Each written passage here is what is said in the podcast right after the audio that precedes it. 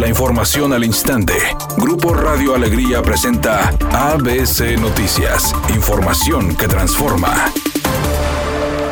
Con el objetivo de fortalecer los lazos entre el municipio y los fraccionamientos privados en Guadalupe, el candidato a diputado local por el Distrito 13 de la coalición Va Fuerte por Nuevo León, Héctor García, indicó que es necesaria la creación de una dirección de vinculación para atender las necesidades de los mismos. El aspirante de los partidos PRI-PRD mencionó que este vínculo entre la autoridad y colonos se requiere para que dichas colonias puedan reforzar su sistema de seguridad, mantener en óptimas condiciones sus pavimentos, mantener su entorno y embellecimiento de sus plazas y jardines el candidato a la alcaldía de Monterrey por la coalición Va Fuerte por Nuevo León, Francisco Cienfuegos, se comprometió a garantizar la seguridad en los planteles educativos del municipio para evitar que los delincuentes puedan robar equipos de las instituciones. Paco Cienfuegos planteó la posibilidad de incrementar al doble las cámaras de seguridad con las que cuenta Monterrey para que las escuelas también puedan verse beneficiadas.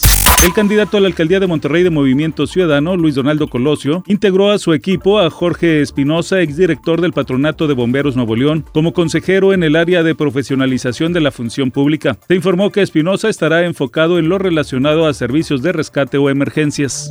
La Sala Superior del Tribunal Electoral del Poder Judicial de la Federación coincidió con la resolución del INE de retirar la candidatura del senador con licencia Félix Salgado Macedonio por no haber cumplido con el reporte de gastos de precampaña, por lo cual el morenista no podrá contender por la gubernatura de Guerrero. Y es que seis de los siete magistrados del Tribunal Electoral adelantaron que el sentido de su voto será a favor del proyecto de sentencia que propuso el magistrado Indalfer Infante González para confirmar la sanción impuesta por el INE.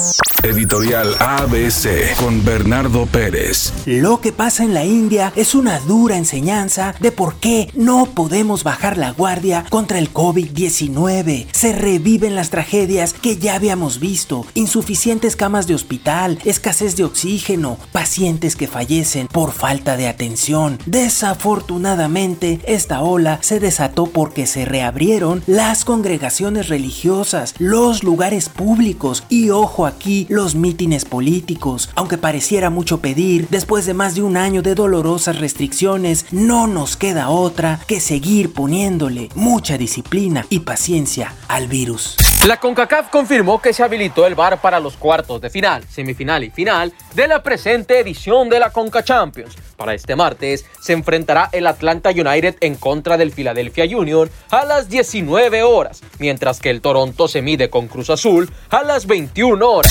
Ni las estrellas de Hollywood ni las películas multipremiadas en la entrega del Oscar le hizo sombra a Luis Miguel la serie en su segundo fin de semana, pues resulta que según los indicadores, el domingo pasado, el tercer capítulo de Luis Miguel la serie fue lo más visto en Netflix.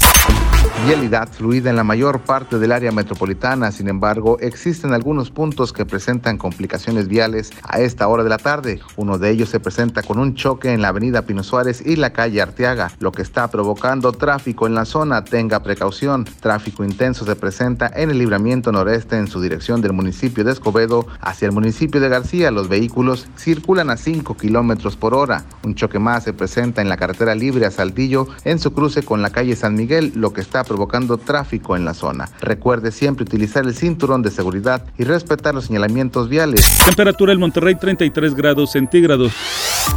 ABC Noticias, información que transforma.